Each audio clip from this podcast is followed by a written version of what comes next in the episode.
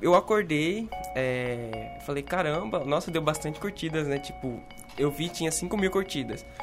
Eu acho que não foi nada proposital, porque ela é uma professora que gosta de postar fotos no Facebook, fotos dos alunos dela. Carlos é um jovem negro de 19 anos formado no ensino médio em escola pública e hoje graduando em psicologia na Universidade Federal de Mato Grosso. Eu já conheci ele pelo projeto Pro Enem, que fizemos juntos ano passado na UFMT, mas Carlos ficou famoso por um post que viralizou no Facebook feito pela professora. O post contava sobre o encontro de dois estudantes, Carlos e Marielle, com a professora de português Franciele. Os dois foram agradecer pela aula voluntária que Franciele tinha dado no projeto. Disseram que os ajudou muito para fazer a prova e entrar em uma universidade pública, no curso que queriam. E ela, nem ela esperava to, toda essa repercussão que teve. Aí eu fiquei chocado, fiquei com medo também um pouco. Que, tipo, nossa, muita exposição, eu e minha amiga. Mas depois eu entendi a importância de, disso. E qual que era? Bom, eu me vejo assim como referência para as outras pessoas. Falar, caramba, se ele conseguiu. É, mostra que a universidade também é para mim e não pra só para uma determinada classe. Entende? E essa é a história do Carlos, que se junta a muitas e muitas outras que buscam o sonho de entrar na universidade. E esse é o quinto episódio do De Lá Pra Cá, um podcast do projeto de extensão Comunicast. Meu nome é Vitória Soares e aqui comigo o Victor Arias.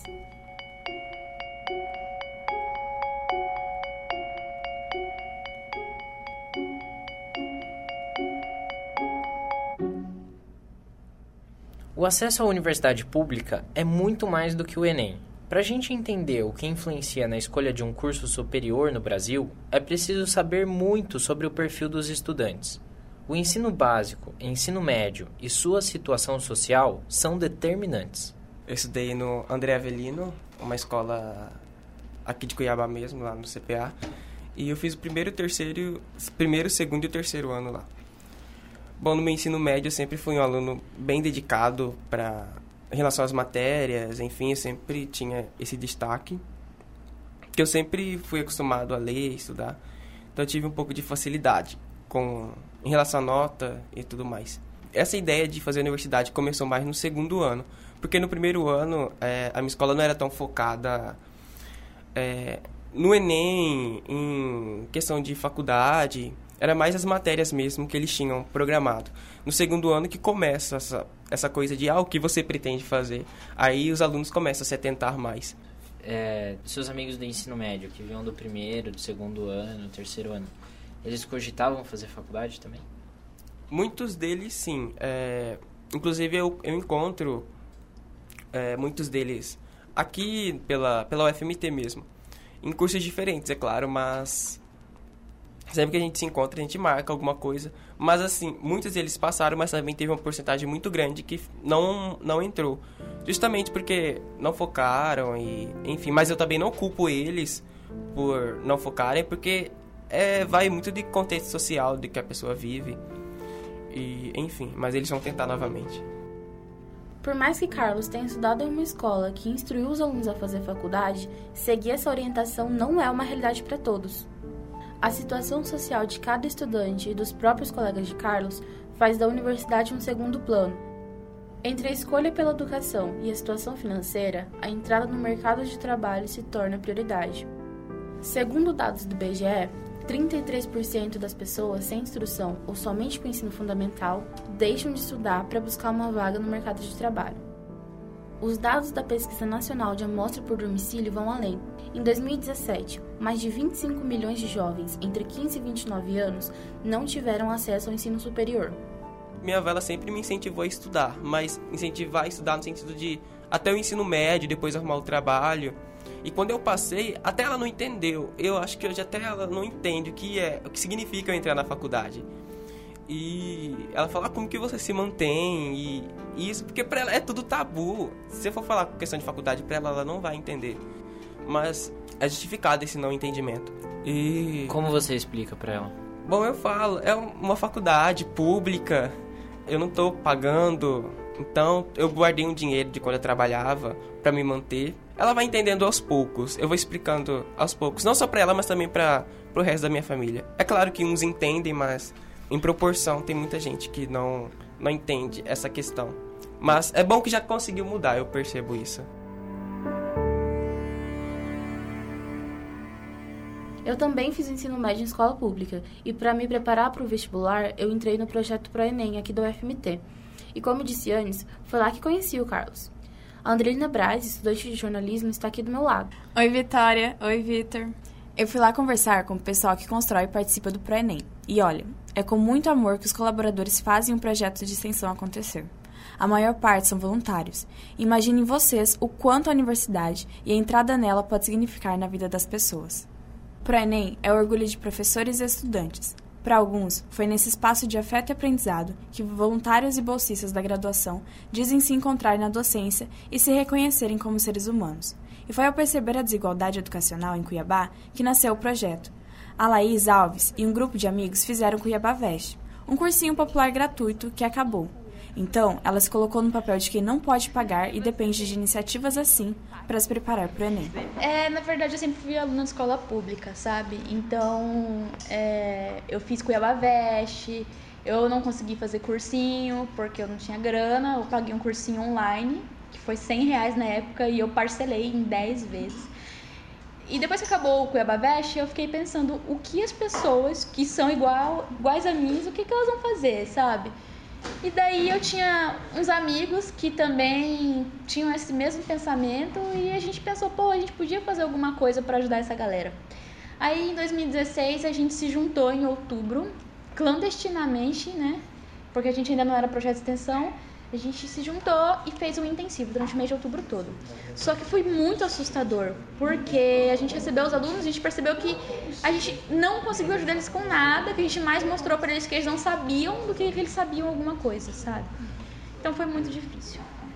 Aí a gente decidiu criar um cursinho. Aí a gente criou um cursinho para um ano inteiro. Essa é a nossa quarta edição, se a gente considerar 2016. E cada ano que passa, a gente consegue identificar uma dificuldade, uma defasagem no ensino público e a gente está tentando é, preencher essas lacunas da maneira que a gente pode. Atualmente, a Laís leciona Química no projeto. Ela disse que é chocante o número de lacunas que a educação pública tem. E tudo isso ocorre por uma deficiência na base do ensino. Para a Laís, é preciso aprender não só para tirar nota, mas pela uma consciência social do que esse aprendizado significa na vida de cada um. Segundo ela, é aí que surge o interesse pelas disciplinas e pelos projetos da universidade. Toda área tem um papel social, e o papel social da ciência é a conscientização, é o senso crítico. Então, você ensinar química para uma pessoa, mostrando para ela que ela convive com isso, vai fazer com que ela leia uma notícia no jornal e saiba que aquilo é bom ou ruim. Então, não é uma coisa só acadêmica, muda uma coisa, é uma coisa cidadã, na verdade, né? E a Laís teve toda a razão em sua fala. Para o Carlos, o projeto ajuda a desconstruir vários tabus através dos conteúdos dados no cursinho. Porque a, apesar de ser um curso, o conteúdo ele vai te ajudar na sua vida, né? Porque eu considero, ah, você está aprendendo algo e esse algo, ele te ajuda toda a sua caminhada, não é só um conteúdo para você passar o neném. Um dos principais motivos para a criação do projeto é mostrar o que é a universidade pública e para quem ela é feita. E é através dessa ideia que eles querem quebrar os muros que cercam a universidade. Mas não só esse muro que separa a instituição da rua, e sim essa parede imaginária que ainda faz a sociedade se afastar desse universo de pesquisa, ensino e extensão. Quando a gente vai fazer o convite pessoal nas escolas, a gente fala com eles e a maioria nem considera ensino superior. Eles acham que isso é uma coisa que não existe na realidade. Então, é, quando a gente vai nas escolas, por exemplo, no CAIC, lá no Pedra 90, que agora é Rafael Rueda, tinha gente que nunca tinha entrado aqui dentro do campus. Essas pessoas nasceram aqui, 17, 18 anos, nunca entraram aqui. Por quê? E quem cogitava fazer ensino superior já pensava logo em fazer o FIES, nem pensava em fazer ENEM. Não iam no segundo dia, tipo, fazia o primeiro dia e no segundo não ia. Então, o fato deles conseguirem fazer a prova já é alguma coisa. A gente faz o cursinho aqui na universidade, não na escola, porque a gente quer justamente que eles entrem aqui para ver como isso aqui funciona e que isso aqui não é um bicho de sete cabeças, é acessível, eles pagam para isso aqui existir. Então eles também têm direito. Mesmo que eles não façam curso aqui, eles têm que usufruir do, do que a universidade oferece. E a gente tem tanto programa legal aqui que as pessoas lá fora não sabem que existe. Então a gente tenta trazer essas pessoas para fazerem parceria com a gente também para mostrar o trabalho delas e dessa forma a gente criar um pouco essa barreira, esse muro alto que existe né, entre universidade e sociedade. Não é à toa que agora a gente enfrenta um problema muito grande graças a esse muro. Uhum. Então, o ProEnem é a tentativa de dar uma baixada nele. De quebrar um De quebrar um pouquinho. Porém, como todas as iniciativas de educação, o projeto também corre perigo. A Laís contou com muita tristeza e medo que o destino do cursinho está em risco, além do alto índice de defasagem dos alunos, por vários motivos, que incluem a impossibilidade de fornecer alimentação e o passe de ônibus, o cursinho também sofre com a possível mudança no local onde ele acontece. É, a gente estava ali na conversa que vocês tiveram agora há pouco, você Uhum. falou sobre possível mudança de local. Sim. E por que isso vai acontecer? Então, isso vai acontecer devido às dificuldades que a universidade está enfrentando. É, quando foi anunciado o corte, a gente já sabia que isso estava previsto, porque o nosso projeto é um projeto que não é assistido pela universidade. A gente não recebe nenhum centavo. Tudo que a gente tem cabe naquela caixa de papelão ali, ó. E aí a gente comprou com o nosso dinheiro. Então, a gente não é assistido pela universidade, por mais que nós sejamos um projeto de extensão, difícil de entender, né? Mas é, quando a universidade passou por isso e a Miriam acabou anunciando que as atividades vão ser mantidas só até julho, caso eu tinha como garantir isso, a gente já ficou preocupado. Porque a gente não tem como mandar 250 alunos para casa e falar para eles que acabou. Então, já começamos a pensar a partir daí. E agora com os rumos que tudo isso está tomando, com o Futurice e com tudo isso, a gente está muito preocupado com o destino que o cursinho pode ter por conta dessa tendência à privatização. Então a gente acha que se a gente se manter aqui com isso, a gente vai estar correndo o risco de ter que se adequar a um sistema que a gente não concorda. Então se a gente mudar para uma escola, a gente vai ser autônomo a isso e a gente vai poder continuar estabelecendo uma democratização em relação a isso. Quer conhecer um pouco mais sobre o ProEnem? Acesse a página do projeto no Facebook. É facebook.com.br proenemufmt.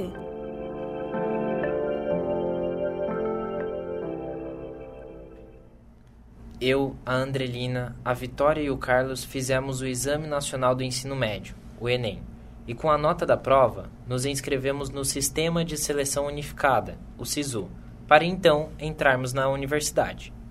O vestibular não é fácil, é estressante, cansativo e no final você nem sabe se vai passar no curso que quer por causa da concorrência. São dois dias de prova que definem o seu futuro, dois dias que podem definir anos. E nos dias da prova, como você tava? Você ficou nervoso? Bom, é, como eu não tão nervoso quanto da primeira vez, que foi como treineiro, porque eu consegui é, controlar o tempo, marquei certinho. Primeiro eu vou fazer a redação, depois eu vou partir para área de exatas, depois eu vou partir para área de natureza e foi algo que deu certo, porque da primeira vez foi totalmente desorganizado. E não fiquei tão nervoso. É claro que você fica com um pouquinho de receio. E se eu não conseguir entrar? E se eu não conseguir é, nossa, já marquei essa questão no gabarito, agora eu vi que não era essa a resposta. Então, vem um monte de pensamentos na sua cabeça, mas você consegue colocar isso em controle. Esse ano, aproximadamente 6 milhões e 400 mil pessoas vão fazer o Enem. Provavelmente, o número de vagas será o mesmo do ano passado, havendo apenas 240 mil vagas em universidades públicas. Para equiparar a concorrência, foi criado o sistema de cotas, que garante 50% das vagas para alunos de escolas públicas, aqueles com renda baixa, negros, pardos e índios. O primeiro sistema de cotas foi implementado na Universidade do Estado do Rio de Janeiro, a UERJ, em 2003. Mas havia uma dúvida: os estudantes cotistas teriam o mesmo desempenho que os demais? E a resposta foi sim. A própria UERJ fez uma pesquisa com os alunos ingressantes de 2005 e 2006 nos cursos de Administração, Medicina, Direito, Odontologia, Engenharia Química e Pedagogia. E o desempenho de cotistas e não cotistas foi muito semelhante. Embora o resultado de alunos cotistas no vestibular tenha sido consideravelmente inferior ao de não cotistas. Na conclusão, foi argumentado que a receptividade e inclusão na universidade foram fundamentais para o funcionamento do sistema. Em âmbito nacional, as cotas possibilitaram também aumentar a chance da população negra de ter um diploma de graduação em quase quatro vezes na última década. A lei de cotas, ela estabelece dentro das vagas, das vagas que nós temos nos cursos, o percentual e a distribuição das vagas conforme as modalidades de cotas, né? Então, assim, as vagas, tanto de indígenas como de quilombolas, elas não estão dentro dessas vagas de, do SISU, elas são sobrevagas. A Tuca, como é conhecida, é a professora Erivan Garcia Velasco. Ela é pró-reitora de assistência estudantil da UFMT é, é como se eu dissesse para vocês o seguinte: olha como isso é importante. A gente, além de ter as vagas estabelecidas pelo SISU, a gente tem um processo interno na universidade onde os cursos se abriram também para as sobrevagas. Por isso que isso exige um processo é, diferente do próprio SISU. Ele é específico porque ele não entra naquela conta, ele é uma outra contabilidade. Nesses casos, os vestibulares têm conteúdos específicos das comunidades. Então, assim, lembrando sempre que a ação afirmativa ou as ações afirmativas de um modo geral, é, elas sempre foram resultado de um processo de luta, né, da própria sociedade brasileira, que historicamente teve uma universidade muito elitizada. Então, assim, a gente só passa a ter ação afirmativa é, a partir dos anos 2000 e claro que a lei de cotas também vai ser uma lei de 2012 bastante importante para a gente mudar esse perfil da universidade. Então, além da gente ter a lei de cotas de 2012, né, que prevê a inclusão de preto, pretos, pardos e indígenas, a gente tem os programas específicos de ações afirmativas. Então, assim como a gente teve, né, e tem o programa de inclusão indígena, que é de 2017, a gente vai ter então o programa de inclusão quilombola aprovado no Conselho Superior em 2016. E aí é por isso que a partir disso a gente passa a fazer então o primeiro processo seletivo em 2017. Esse ano, o PROINC chegou a ser ameaçado de não ocorrer por falta de verbas, mas será realizado novamente. Então, acho que a importância de entender é, esse processo é assim, é como resultado de um processo histórico de luta, né, e também de uma universidade que se abre, né, é, a as ações afirmativas para que venha para o seu interior aquele público que historicamente esteve fora do ensino superior. Mas as medidas não são suficientes. Dos alunos que completaram o ensino médio na rede pública, apenas 36% entraram numa faculdade. Em comparação com a rede privada, 79% dos estudantes ingressaram no ensino superior.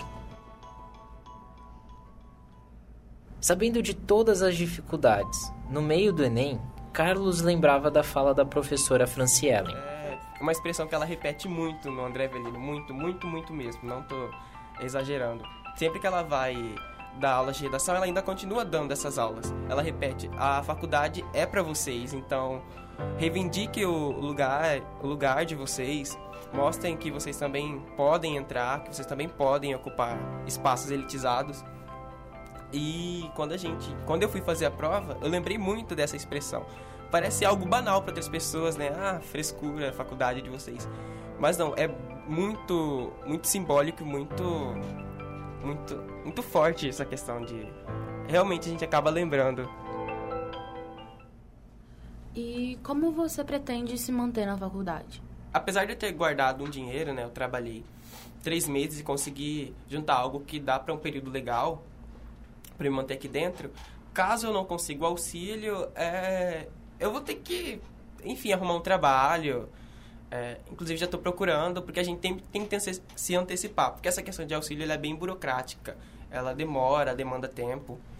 Trabalhar, estudar e se manter não é fácil. Por esse motivo, as universidades oferecem bolsas para ajudar os estudantes. Porém, a crise econômica veio. O desemprego aumentou e, em alguns casos, a bolsa era a única renda da família de estudantes. Isso fez com que a necessidade do auxílio aumentasse, mas desde o governo Temer, os valores repassados para o Programa Nacional de Assistência Estudantil só diminuíram. E devido ao contingenciamento dos repasses às universidades públicas, não há previsão de manter ou aumentar o programa. Carlos é o primeiro da família a entrar em uma universidade. Essa é a realidade de muitas pessoas com as ações afirmativas e aumento do número de vagas minha irmã sempre me pergunta como que tá sendo a faculdade, eu também desejo fazer psicologia. É, eu sempre também pergunto aos meus primos, a meu irmão mesmo, sobre qual curso eles desejam fazer e explico que sim, é possível, vale muito a pena a faculdade, principalmente para mim e também para você, que na família não tem ninguém que entrou numa universidade, entrou em uma universidade, alguém formado, isso vai te colocar em, uma, em um patamar de evidência, em uma, em uma quebra de, de padrão que vai ser sensacional.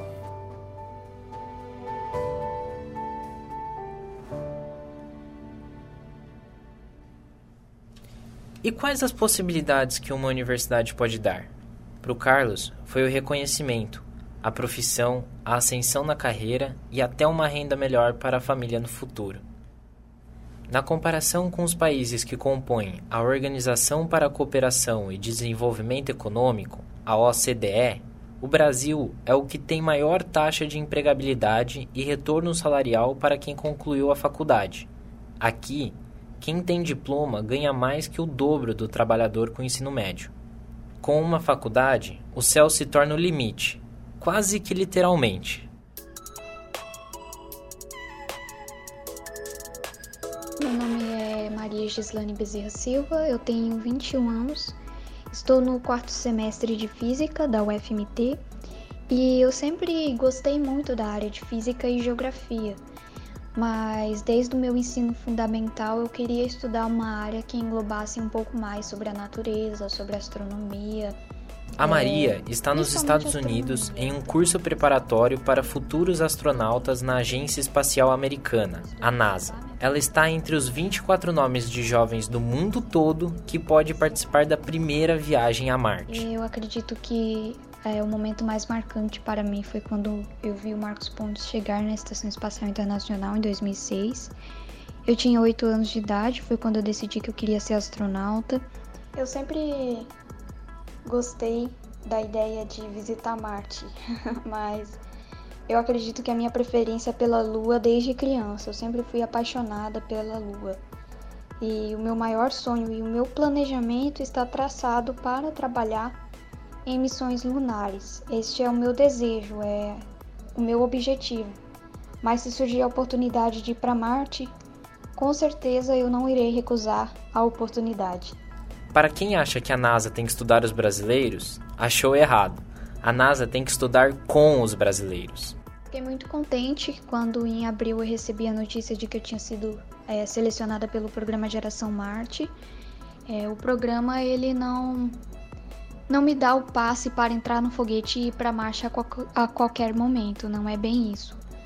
Mas o programa ele tem um forte peso no currículo daquela pessoa que quer seguir a carreira de astronauta. Então, esta seleção é o caminho e o passaporte, o passo inicial, digamos assim, para um, um novo nível, né? um, um próximo nível, para daí então preenchendo os requisitos, estudando, treinando, adquirindo habilidades e principalmente os requisitos exigidos pela NASA para ser astronauta é que então eu poderei realizar a missão espacial que eu tanto sonho em fazer. Maria pôde ir graças a uma vaquinha online e o apoio do estado de Mato Grosso.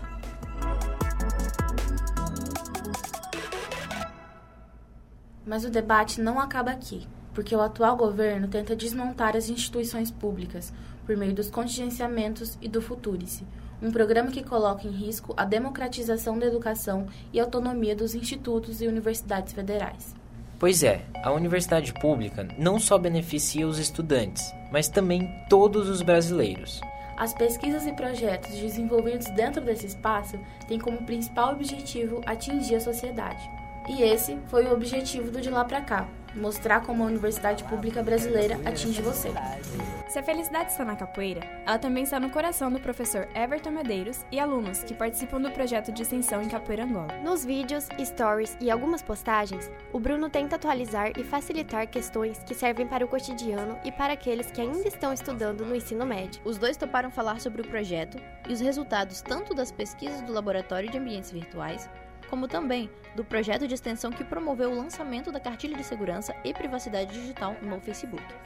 A universidade, ela dá abertura, né, para comunidade externa. Isso é muito importante. Então, quer dizer que não fica só restrito, E você? né? Também sofreu com ansiedade, o sonho, a busca de um curso superior? Ou então também ficou com a dúvida do que escolher, o que fazer, ou até mesmo se tudo que está fazendo vale a pena? Essa conversa se estende para as redes sociais. Queremos saber a sua resposta e o que achou do episódio da primeira temporada do De Lá Pra Cá.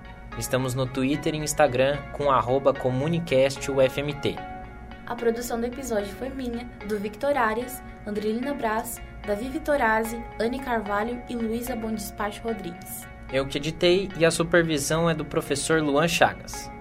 Eu sou a Vitória Soares. Eu sou a Andrelina Braz. E eu sou o Victor Ares. E até a próxima temporada do De Lá Pra Cá.